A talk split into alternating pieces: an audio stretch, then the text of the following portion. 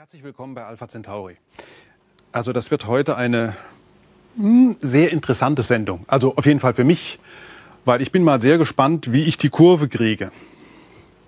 Denn in dieser Sendung wird über eine Frage, die ganz banal klingt, eine außerordentlich interessante Konsequenz gezogen. Die Frage, um die es geht, ist, warum ist das Universum so kalt?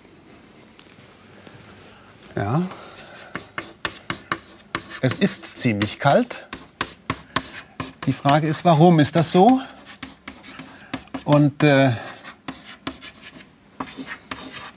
welche Konsequenzen hat das? Eigentlich hätte ich schreiben müssen, so kalt. Es ist nämlich wirklich saumäßig kalt. Also, ja, wie, wie misst man die Temperatur vom Universum? Man kann ja nun keinen Thermometer reinstecken. Hm, nun, man misst es mit Hilfe von Strahlung. Die Strahlungstemperatur des Universums ist auch die Temperatur des Universums. Da gibt es die kosmische Hintergrundstrahlung, die ist ja damals mit entstanden sozusagen mit dem Urknall und die heutige Hintergrundstrahlungstemperatur sind 2,73 Kelvin. Also minus 271 Grad Celsius. Es ist richtig kalt da draußen. Erbärmlich kalt. Warum ist es so kalt?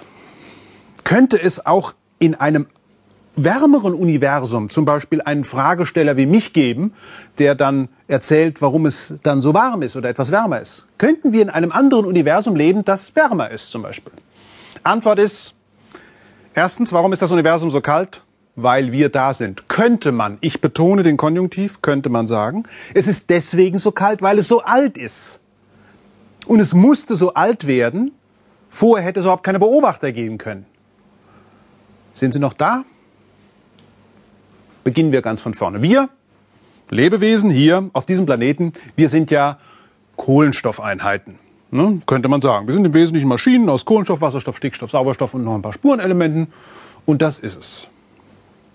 Woher kommen die schweren Elemente? Die schweren Elemente entstehen, nein, nein, nicht beim Urknall, sondern in Sternen. Der Urknall, also der Beginn dieses Universums, dieses expandierenden Universums, während diesem Urknall stand ja nur Wasserstoff und Helium.